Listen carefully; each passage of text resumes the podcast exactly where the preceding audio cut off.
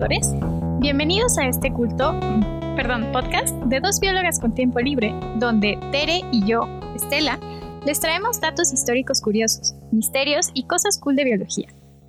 En este episodio viajamos al Jurásico, y no, no vamos a empacar tacones. Bueno, al menos no unos muy altos. ¿Cómo estás, Tere? Ah, yo bien, me agarraste en, estoy tomando un trago de mi té. Eh, bien, bien, aquí, viendo que vamos a aprender hoy sobre estos animales que, bla. Ajá. Ok. Sigue adelante. Eh, bueno, pues en este primer episodio y piloto vamos a platicar sobre los plesiosaurios, reptiles gigantes de cuello largo y no tan largo que surcaron los mares de nuestro planeta durante casi 150 millones de años. El nombre plesiosaurio proviene del griego y significa cercano a un lagarto o parecido a un lagarto, nombre original, ¿no? Y fue acuñado en el siglo XIX por paleontólogos de la época. Pues sí, ¿no? ¿De qué otra época? Pues, ay, ay. no es cierto. Bueno, el primer fósil de cuerpo completo de un plesiosaurio fue descubierto en Inglaterra en 1823 por Mary Anning, quien fue la primera mujer en ser formalmente considerada como paleontóloga. De hecho, la vida de esta mujer es... Oye, Ajá, dime. Bueno, a lo mejor no lo, no lo sabes, pero... Eh, o sea, ¿existía la carrera de paleontología como tal? Eh, pues mira, según entiendo, todavía eran naturalistas. De hecho, es la misma época en la que vivió Georges Cuvier, que fue el padre de la ah, anatomía comparada. De hecho, él forma parte de esta historia y ahorita te voy a platicar el chisme. Ah, yo sé Cuvier. Ajá. Creo que ya sepa dónde. Ajá, ajá. Entonces, bueno, eh, ojalá que algún día podamos hablar en un episodio futuro sobre Mary Anning. Su vida, la verdad, es súper interesante y tiene enormes aportaciones en el campo de la paleontología, sobre todo en lo que respecta al descubrimiento de reptiles marinos. Ok. Bien, bien. Bueno, Pero bueno, volviendo a 1823, el descubrimiento de Anning causó furor en Europa. Muchos naturalistas no daban crédito a su hallazgo, pues les sorprendía el cuello tan largo y la cabeza tan pequeña que presentaba el fósil que había encontrado. Ah, el fósil, no Miriam, ok. Es que dije, pues es mujer y pues no le cree así. Bueno, pues de hecho, Georges Cuvier no le creyó. O sea, Cuvier escuchó la noticia y dijo, es simplemente imposible que exista un reptil que tenga 35 vértebras en el cuello. Y entonces acusó a Anning de haber fabricado el fósil, porque se sabía que en aquella época había gente que combinaba huesos de diferentes fósiles y así se inventaba un organismo. Ajá, pues de hecho, pues, supongo que la vas a tocar, la historia de Cuvier donde unos alumnos quieren trolearlo y entonces le dicen, miren, descubrimos este animal y Cuvier es como, no, este hueso es de esto, este hueso es de esto, este hueso es como el Sherlock Holmes de los huesos. Ajá, bueno, pues supongo que eso, o sea, lo de Mary Anning pasó después y por eso Cuvier era tan desconfiado. Pues Cuvier dijo, esto no es real y de hecho hasta señaló una parte del fósil que dijo como, miren, ven esta parte, yo creo que aquí es donde removieron eh, huesos y le plantaron el cuello tan largo a este animal. Total, que Cuvier tenía ya tanto prestigio para, que, para aquella época que toda la comunidad científica le creyó y puso en duda el descubrimiento de Anning. Eh, hubo mucha discusión y se decidió eh, pues tratar de resolver el asunto, para lo cual en enero de 1824 hubo una reunión de paleontólogos en Londres, a la cual, por supuesto, no invitaron a Mary Anning. Eh, sí, no me sorprende.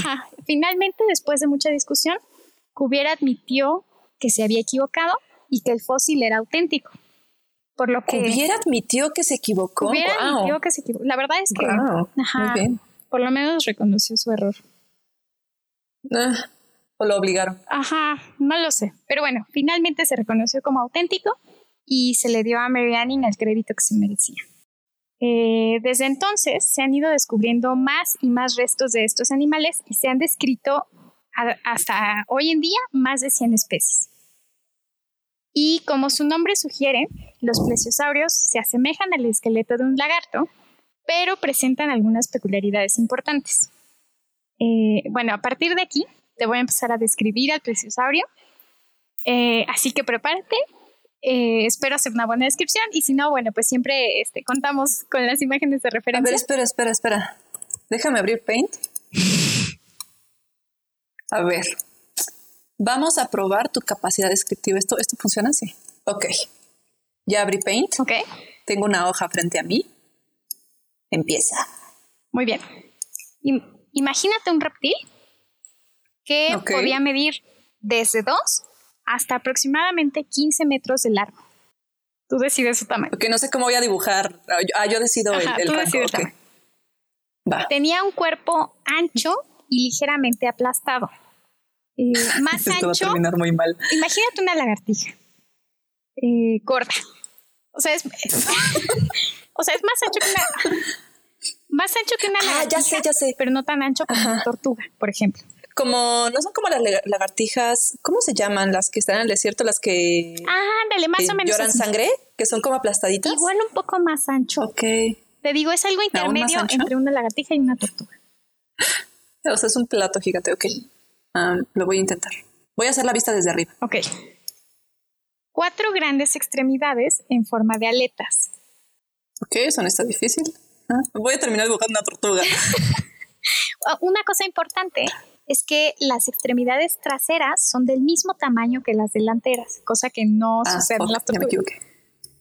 Ok, ya, ya, lo corregí, luego lo borro. Y una cola relativamente corta. Como las tortugas, ok. ¿Estamos seguros que no te equivocaste? ¿Estás descubriendo una tortuga? Eh, creo que no. Ok. En cuanto a las características del cuello y la cabeza, estas son un poco más variables.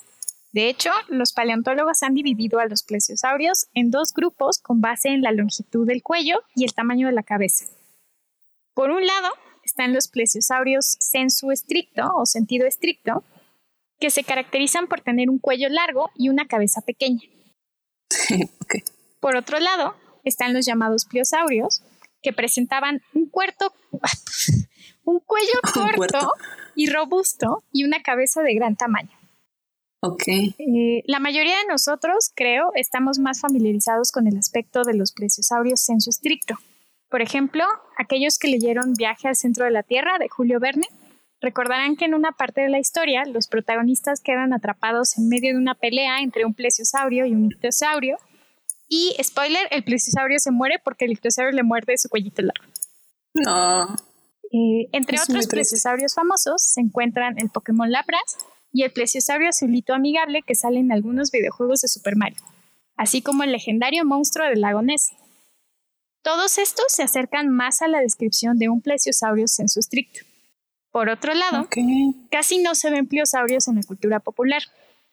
Quizás lo más cercano a un pliosaurio es el reptil marino que sale en la primera película de Jurassic World. Sí la viste, ¿no? El que se come al tiburón blanco en el espectáculo de Jurassic World. Sí, sí, sí, ok, pero, ah, pero eso es, de, eso es otra cosa, ¿no? Eh, ajá. En la película se menciona que eso es un mosasaurio, que es otro grupo de reptiles marinos, pero en realidad su representación de mosasaurio se acerca más a la descripción de un plosaurio que de un mosasaurio. En fin, la conclusión es, es que es un híbrido. Ajá, la conclusión es no confíen en las representaciones de Jurassic Park de los dinosaurios. ¿En serio? No. Yo juraba que eran así súper fieles y que sí, o sea, así, así funciona, así funciona la vida. así. Pero bueno, entonces básicamente. El dibujo salió muy mal. Ok, lo tienes que subir. Ok. Hizo es, en realidad hizo un híbrido de los dos, entonces tiene dos cabezas para hacer la representación combinada. ¿Mm? Ok, bueno, me parece bien. Déjalo colorear. Ajá, sí. Eh, bueno, esa fue la, descripción básica de los plesiosaurios.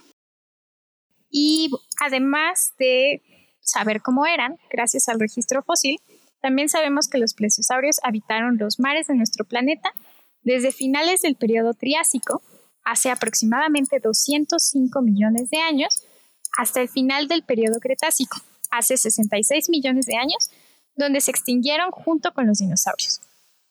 Ah, qué triste. Aquí me gustaría aclarar que los plesiosaurios no eran dinosaurios. una de las características diagnósticas de los dinosaurios es que eran animales terrestres, por lo que ni los reptiles marinos ni los pterosaurios o reptiles voladores formaban parte de este grupo. Y no tenían plumas. Y no tenían plumas. Los dinosaurios sí. Oye, pero los pterosaurios. Sí, todos los dinosaurios tienen plumas. No, no es cierto. Ok. ¿Los pterosaurios tenían plumas? No, no tenían plumas, estoy jugando contigo. Ah. Ay, Estela, ¿qué no checaste todo para que quieras saber nuestro? no es cierto, sigue adelante. Eh, se han encontrado restos de plesiosaurios en una gran cantidad de localidades alrededor del mundo y México no es la excepción. Particularmente, se han descubierto varios ejemplares en el estado de Nuevo León. Eh, uno de los más interesantes es el llamado monstruo de, de Aramberry. No sé si lo has escuchado. No, ni idea. Bueno, pues es era un pliosaurio que se calcula medía aproximadamente 15 metros de largo y que es considerado hasta el momento uno de los plesiosaurios más grandes que se han encontrado. Órale.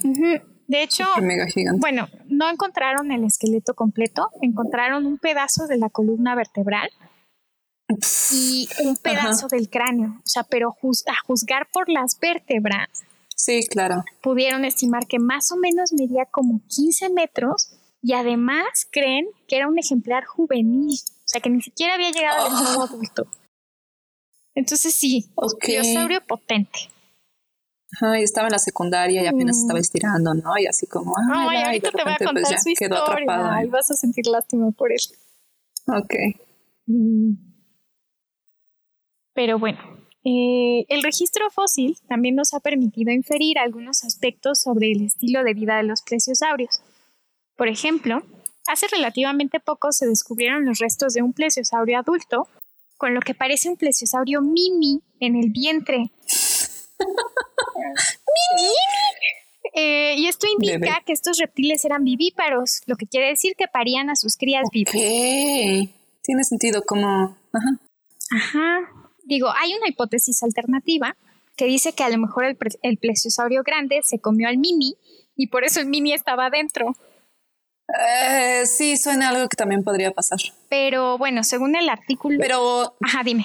bueno, sí, supongo que es complicado, ¿no? Porque pues no tienes tejido, solamente tienes el registro de los huesos. Exacto. no puedes hacer una distinción entre si estuvo en el estómago o si estuvo en algo este. Aparentemente. Similar a estómago. sí, aparentemente sí se puede. Eh, porque según los autores del artículo, si hubiera pasado por un proceso de digestión, se vería en los ah, huesos. claro, sí, definitivamente. Y aparentemente no hay evidencias de desgaste. Y Por lo que se piensa que el plesiosaurio mini era su cría y no su cena. Ok. ¿Pero solo uno? Sí. Bueno, supongo que con arrastre y quién sabe si, ya sabes. Pues. Todas estas cosas de paleobiólogos y un poco que a lo mejor eh, eran un poco parecidos a los cetáceos en ese sentido, que nada más llevan una cría o dos a lo mucho. Tiene sentido si son tan grandes, ¿no? Pero bueno, la verdad es que no, no se sabe mucho. Eh, Muy bien. Otro aspecto de los plesiosaurios que hemos podido conocer es su dieta. Esto se ha podido saber gracias a uno, El contenido estomacal fosilizado. Dos, Marcas de mordida. Y tres, Infiriendo sus hábitos alimenticios a partir de su anatomía. Con excepción de algunos géneros que parecen haber sido filtradores por la estructura de sus dientes, la mayoría de los plesiosaurios eran depredadores. Se cree que los plesiosaurios de cuello largo se alimentaban de peces y moluscos y que su cuello les era útil para ir escaneando el fondo marino. De hecho, hay por ahí una teoría que dice que el cuello largo les ayudaba a capturar presas sin que sin ser vistos. O sea, como estaba tan ah, lejos del cuerpo. La pura cabecita. Sí, Además, tendría sentido, ¿no? Porque los que tenían cuello largo tenían cabezas más pequeñas. Sí. Sí, bueno, es que además imagínate, que... un cuello largo tampoco iba a poder aguantar una cabeza muy grande, ¿no? Cabeza gigante. A ver, perdón, pero las jirafas sí tienen una cabeza, no, no tienen una cabeza tan pequeña en realidad. Y tienen un cuello muy largo. Además están en el agua, no es como que realmente tuvieran que cargar el peso. Pero siempre el arrastre, o sea, eh, finalmente el cuello tiene que tener una fuerza suficiente como para que si tú vas avanzando hacia adelante. Mm, no, es que nadaban, pero como que su, cuello iba así como eh, bolsa que va en el auto, iba así. por atrás y ya, seguían adelante. Claro, claro. Bueno, ok, ok. Eh, sí, los de cuello largo eh, escaneaban el fondo marino. Por otro lado, los pliosaurios hacían uso de su gran cabeza y su cuello robusto para capturar presas de gran tamaño. Por ejemplo, y aquí vamos a retomar lo del monstruo de Aranberry, tan solo la cabeza de este animal medía alrededor de 3 metros de largo y se estima que la fuerza de su mordida pudo haber sido de hasta tres veces mayor que la de un tiburón blanco adulto.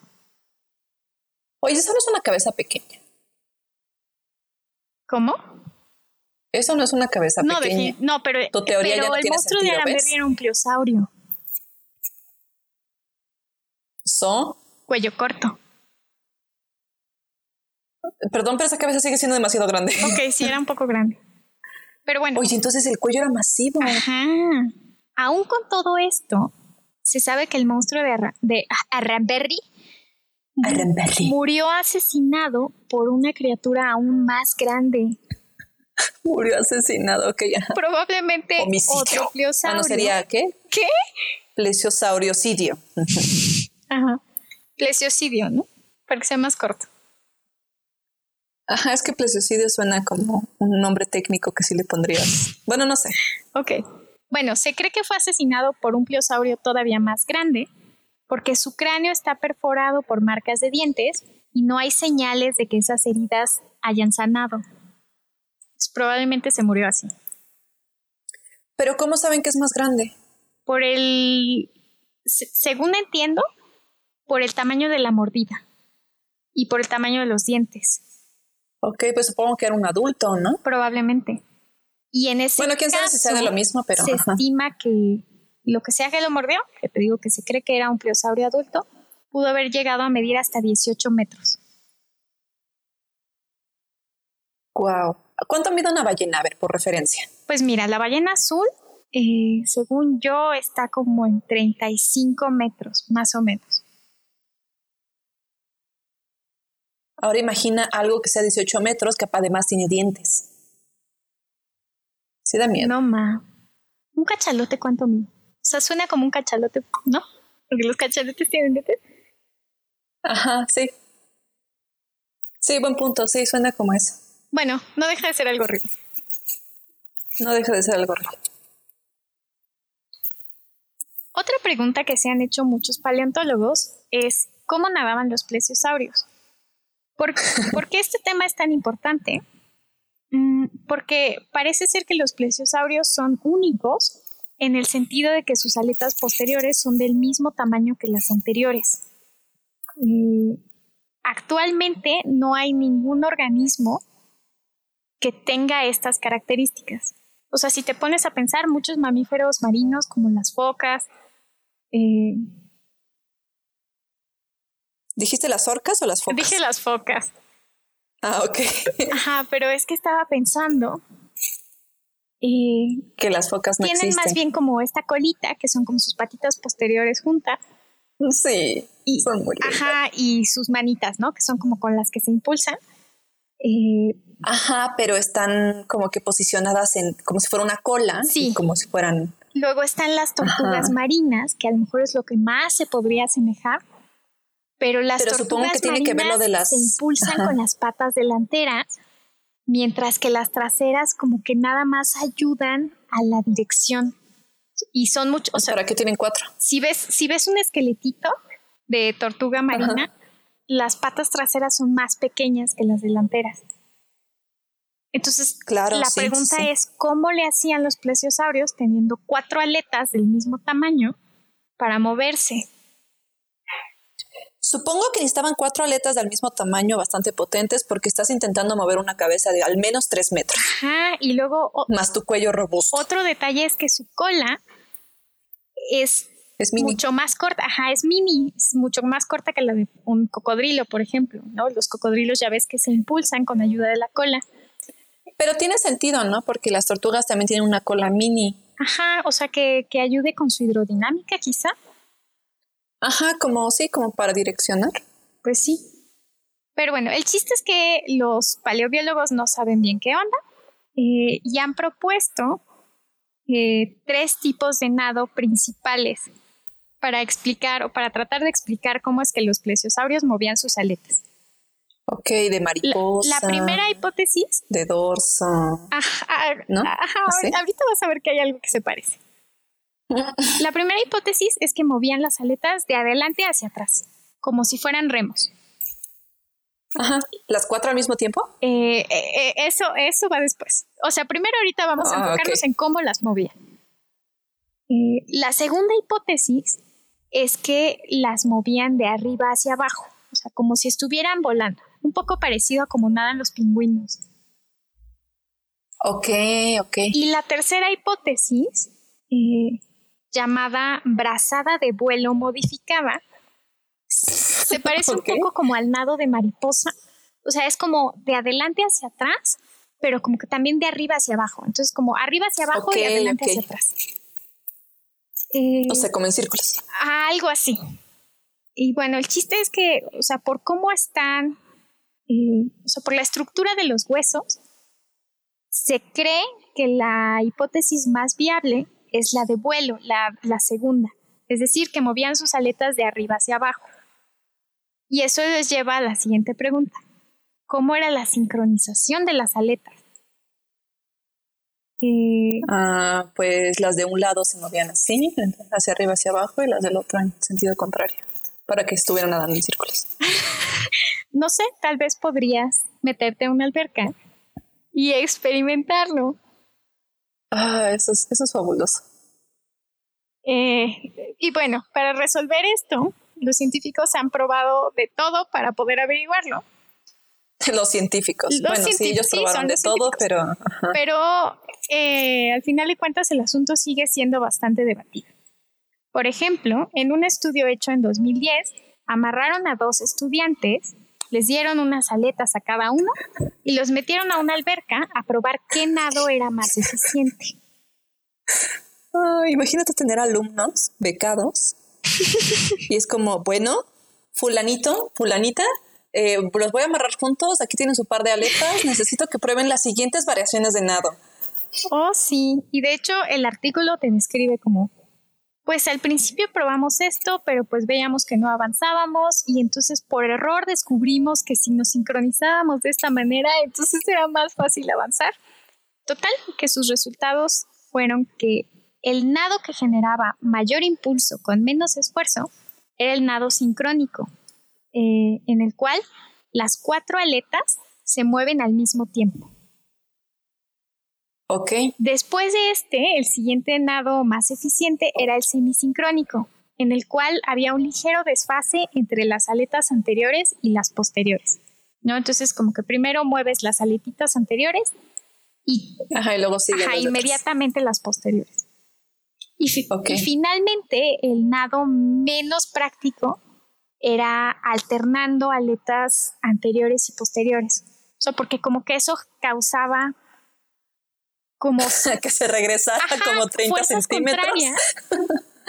Eh, y bueno, en el caso de los estudiantes causaba que se separaran y era justo porque como que los dos iban aleteando para diferentes lados.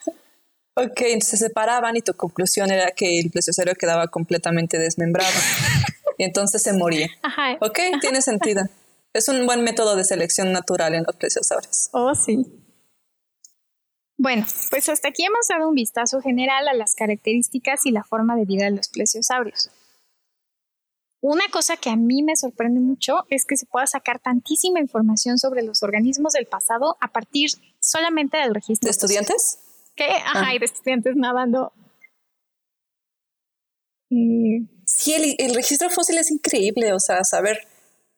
Sí parece paleomagia, la verdad, a veces. Sí, sí si eres un, son, si eres un detective rascando en la tierra o sea, todo es así, hacer inferencias, hacer eh, supuestos a partir de la evidencia, o sea, pero ¿qué tan lejos te puede llevar? Eso se me hace muy padre. Sí, sí, sí, sí. y bueno, pues para terminar con este episodio, me gustaría discutir contigo un misterio muy famoso relacionado con plesiosaurios, que es, supongo que ya imaginarás, el caso del monstruo del lago Ness. Los rumores de que una criatura monstruosa habita las profundidades del lago Ness en Escocia comenzaron hace más de 1500 años.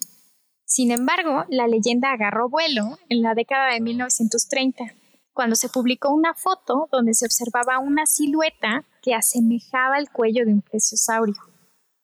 Desde entonces, el lago se convirtió en una atracción turística y cientos de personas lo visitan cada año con el fin de poder encontrar a Nessie. Muchos aseguran haberlo visto, no solamente en el agua, sino también en tierra. Eh, de hecho, también... Eh, ¿Qué? Espera. Ajá, de hecho también en los años 30 hubo una pareja que dijo como, íbamos por la orilla del lago y de repente vimos cruzar a una criatura monstruosa que parecía como un dinosaurio. Hola, disculpen, ah, quiero pasar. Ah, me, perdí, la verdad. Mi casa estaba del otro lado, pero pues tuve una fiesta y este, ¿me, pueden, por favor, no sé, indicar cómo llegar a hablar. ¿Así? Ajá, así. Y aparentemente no han sido los únicos en verlo en tierra. De hecho, eso más adelante eh, vas a ver. O sea, pero ¿qué ven? Están, están drogados, están sugestionados. Pues a lo mejor ah, podría ser un poco como. Son los, ya sé, son los alumnos que siguen practicando cosas de nado, pero ahora tienen un traje completo para ver si pueden terminar de resolver el misterio de cómo nadar. Ajá, y además volvieron al pasado, ¿no? Sí, por supuesto. Es que lo han hecho por mucho tiempo y al final decidieron que la manera más eficiente era amarrar dos estudiantes y darles aletas, que el traje completo es innecesario. es que es un culto. el culto de Messi. Eh, pero bueno, ha habido cientos de avistamientos eh, y ha habido mucha especulación respecto a qué es la silueta misteriosa de la foto. Incluso alguien por ahí llegó a decir que a lo mejor era la trompa de un elefante que estaba nadando en el lago. Porque había un elefante en Escocia. Mira, si, si existen cosas como leones que se estaban traficando y se escapan y entonces comienzan a matar gente y la gente no sabe qué onda, no me sorprendería que a alguien se le escape un... Lo que no entiendo es cómo el elefante y por qué razón tenía que cruzar nadando con su tropita de fuera. No sé. Entiendo que para respirar, pero... A lo mejor había un circo cerca y el... Y lo estaban entrenando. entrenador dijo como, ay, sí, vamos a llevarlo para que nade un rato. Ajá, ajá, claro. Bueno. Ajá, mira, no lo sabemos. Pero, bueno, más bien sí lo sabemos, porque finalmente, en 1994, se descubrió que la foto era un fraude y que lo que se veía en realidad ah, era una cabecita de madera amarrada a un submarino de juguete. A pesar de esto, la leyenda del monstruo del lago Ness persiste e incluso... A pesar de eso, hubo cientos de avistamientos. e incluso... Histeria colectiva. Sí, de hecho, alguna vez hace mucho vi un, documental en la tele donde un grupo de científicos, creo que ponían un tubo a la mitad del lago y luego iban con todos los excursionistas o los turistas y les decían como, mira, mira, ¿qué es eso? ¿Será el monstruo del lago Ness? Y todos decían como, creo que sí, creo que sí es. Y luego los mismos turistas se sugestionaban y empezaban a dar características adicionales a lo que habían visto. Y entonces todo esto fue como para demostrar que la sugestión te llevaba a imaginar más allá de lo que realmente estabas viendo. Todo esto fue para demostrar que el monstruo del lago de vive en tu corazón. Mm. Sí, para decepción de todos. Pero. Bueno, muy bien. Pero, a pesar de que eh, pues esta leyenda cada vez parece más mm, producto de la imaginación, ha sido lo suficientemente famosa para atraer la atención de la comunidad científica. Durante los años 70 se hicieron varias expediciones. ¿Qué?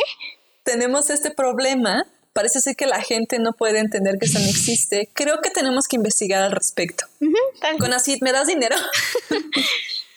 Pero bueno, en los años 70 se hicieron expediciones en las que utilizaron sonares para ver si detectaban algo. Pero aparentemente no encontraron por lo menos nada que fuera concluyente. Y luego, apenas hace un par de años, esta parte fue la que me, emocionó un buen, se hizo un estudio en la que se tomaron diferentes muestras en distintas partes del lago y se hizo extracción de eDNA. Eh, el eDNA o DNA ambiental es justo, son trazas de DNA que quedan en muestras de suelo, de agua, de que en general están en el medio ambiente. Ok, o sea, agarras una muestra de lo que sea. Agarras una muestra y le haces una extracción de DNA de lo que sea que se haya dentro. Exacto. Y luego se manda a secuenciar ese DNA y lo alineas contra los genomas de todo lo que haya disponible. De lo que sea. Eh, y bueno, esto lo hicieron en, en un estudio en el que buscaban, en general, identificar qué organismos habitaban en el lago pero secretamente que estaban buscando a Nessie. Desafortunadamente no encontraron absolutamente nada cercano a un plesiosaurio. Por lo que... O sea, cercano cómo? ¿Qué queda cercano? Aparentemente los plesiosaurios están cercanamente emparentados con los testudines, que son, que es el grupo en donde se encuentran las tortugas, por ejemplo. Eh, pero finalmente supongo que e, evidencia de cualquier otro reptil a lo mejor podría haber despertado sospechas de que quizás sí había algún reptil de gran tamaño presente en el lago Ness. Ok, ok, ya. Eh, o sea, pero no había nada reptiloide. No encontraron nada reptiloide, no encontraron nada, ni tiburones, ni que a lo mejor fueran estos peces, los catfish, que también ya ves que pueden ah, crecer. Sí, sí, sí, los siluros. Los siluros. Eh, Ay, la ¿cómo no te acuerdas? Los comemos en rafta cada oh. rato. Eh, pero lo que sí encontraron en casi todas las muestras que colectaron fue DNA de anguila.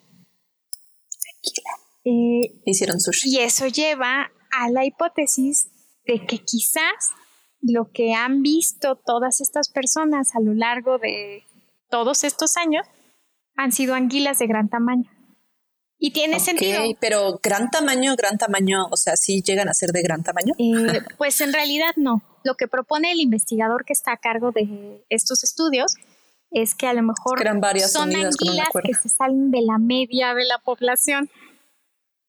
Ok, ok. Por eso supongo que tienes avistamientos muy raros, ¿no? Ajá, eso explica por qué nada más los ves de vez en cuando, porque pues las anguilas no necesitan salir a respirar. Y eso también explica La, la, forma serpentosa. No sé por qué quieren, ah. ¿ok? Ah, ah, perdón, perdón, ok, ok. Eso explica también la forma serpentosa. Eh, en general creo que es una teoría que tiene bastante sentido. Lo único que habría que demostrar es que realmente haya anguilas grandes que pudieran hacerse pasar por el cuello de un plesiosaurio. Eh, ¿No es demasiado problema para probar algo que sabemos que no existe? Ajá, pero pues la gente sigue queriendo creer que sí. Entonces, pues supongo que ya quieren como acabar con el mito de una vez por todas. Once and for all. Ah, ajá, pero ¿crees que resolviendo y diciendo es como, no, capturamos una anguila, seguro es una anguila, ¿la gente va a dejar de creer en Messi? Supongo que no. Supongo que esa leyenda nunca va a dejar de existir. Pero bueno. Ah, un dato curioso completamente aparte de este tema es que aparentemente en este estudio del DNA ambiental encontraron eh, trazas de DNA de humano, de ganado y de perros, así como de animales salvajes de la zona e incluso de aves. Y eso lleva a los científicos a pensar que los cuerpos de agua son un excelente recurso para detectar la biodiversidad de la zona porque aparentemente almacenan DNA incluso de organismos que no viven como tal en el agua. Eso me pareció muy interesante. No sabes, eran perros marinos, Estela. y, humanos marinos. pájaros marinos, zorros marinos, conejos marinos. Definitivamente los hay. Estoy muy segura de eso. Ok, eso está padre porque te puedes, pues supongo que bajo este principio, cuando hacen la, las investigaciones paleontológicas de la ecología de las regiones, pues si haces muestreo de estos, sí, de, los de estas zonas que tuvieron lagos o, o no solo los cuerpos de agua, donde había cuerpos de agua, te puedes hacer pues una te vas a idea topar con todo. de qué hay alrededor. Claro, pues con esto del polen, ¿no? Porque pueden hacer estos, eh, pueden sacar estos núcleos y ven los estratos de polen que se llegan a acumular de todo el polen que, que se precipita hasta el fondo. Oh, sí. Se sedimenta, pues. Ok, entonces sabemos que está Nessie, hay anguilas, hay perros, conejos, humanos y vacas. Muy bien. Y bueno, por ahí una, hay una hipótesis alternativa que sugiere que no son anguilas, sino que a lo mejor es una especie desconocida de tortuga que, gigante que anda merodeando en el lago Ness. ¿Gigante? ¿Con cuello muy largo? ¿Que pide indicaciones a la mitad de la noche? Ajá, ajá, eso explicaría los avistamientos en tierra. Ah, no, ¿qué tal si la anguila era como ya no quiero vivir más y se sale? Como esos peces, ¿no? Que luego como que se salen para cambiarse de estanque. Sí, sí, sí, exacto. No sé, yo le voy... Sería muy raro. Yo le voy más a la teoría de la anguila, sobre todo porque si fueran tortugas, o, sea, finalmente las tortugas van a desoban en tierra. Pienso que ya debieron haber sido vistas. Pero bueno. Sí. No, nunca se sabe. Nunca se sabe, pero yo creo que sí, sobre todo si es un animal, como que otra vez viene la discusión, ¿no? O sea, yo entiendo que el mar es súper profundo, que tiene mucho espacio, que no hemos explorado muchas regiones, pero no creo factible que cosas muy grandes se escondan de nosotros tan fácilmente. Pues sí, pero bueno, lo entiendo de un lago relativamente no tan grande como es el lago Ness, pero ya ves que aún en la actualidad se siguen descubriendo especies de ballenas. Apenas creo que el año pasado descubrieron una. Bueno, eso sí, pero es que son ballenas, no son tortugas. Sí, son ballenas y están en el mar, ¿no? El cual es enorme, entonces sí se entiende que, no las hayan visto antes. Es así como descubrimos pronto a Megalodon. Mm, muy bien, muy bien. Muy bien. Y pues bueno, eh, lo que queda claro es que este es un mito que ha y que seguirá probablemente cautivando a muchos. Y pues qué padre en el sentido de que por lo menos así la gente conoce a los plesiosaurios, que creo que, no sé, son fósiles, son fósiles fantásticos. Ah, super cursi. Ah. Un poco, sí.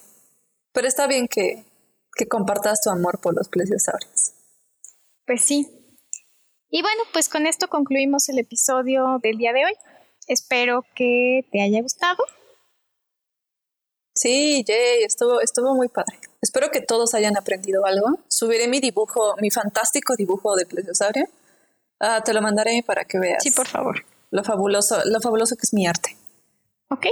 Eh, y, y sí, pues estuvo, estuvo muy bien.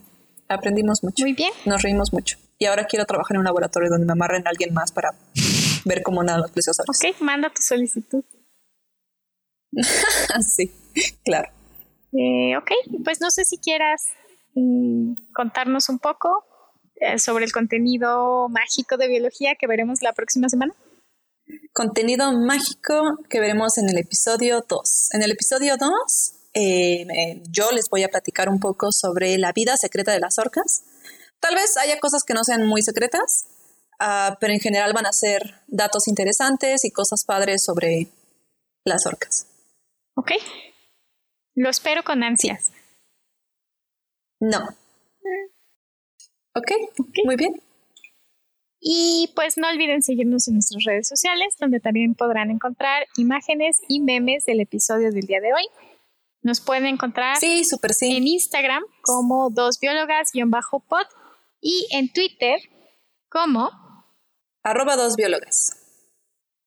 Bueno, y nos vemos la próxima semana y recuerden, nada en la biología tiene sentido si no eres un estudiante nadando como plesiosauro.